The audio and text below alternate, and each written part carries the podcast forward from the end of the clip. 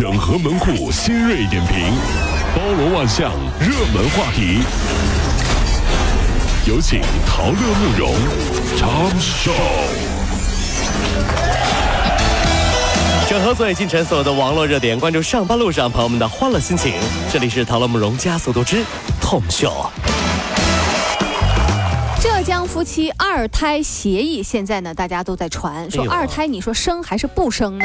昨天呢，有网友在义乌某论坛上贴了一张图，是一份丈夫和妻子的二胎协议。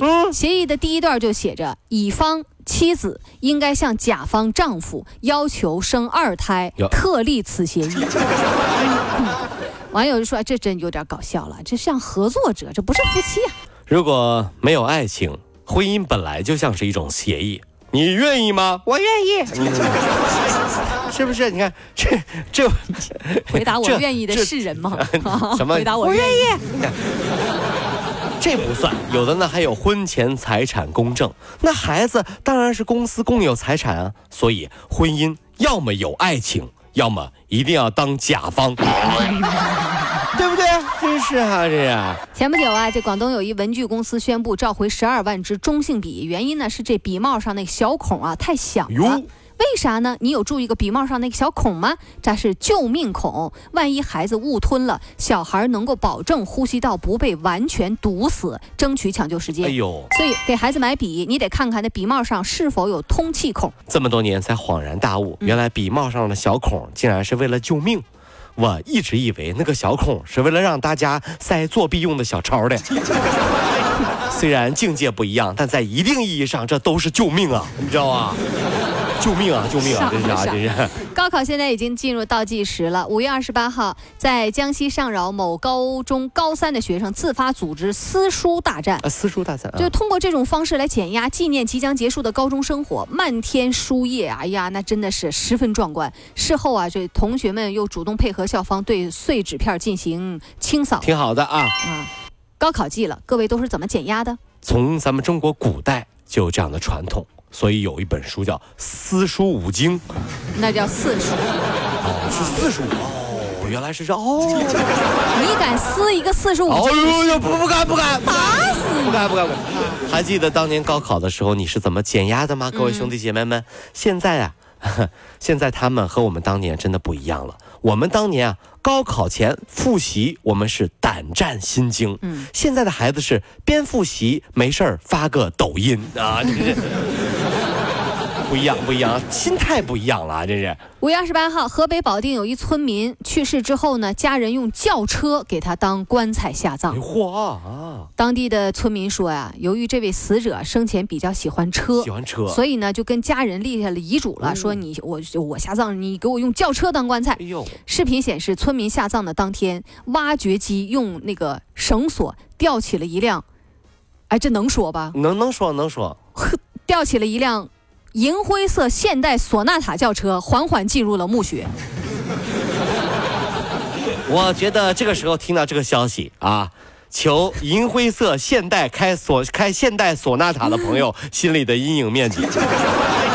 很多时候啊，家人的情绪可以理解，但这样还是有些诡异了。回想一下当年古代啊，嗯嗯，互相争宠的妃子，嗯，那真的是叫拼命啊，嗯，毕竟。喜欢的越深，陪葬的可能性越大。朕已经不行了，哎呀，哎，就把那个我最喜欢的爱妃 给陪陪我。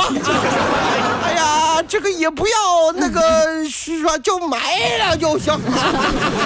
哎呀，哎，爱妃，爱妃人呢？早跑了，跑了。哎，爱妃，你给我回来呀！stupid.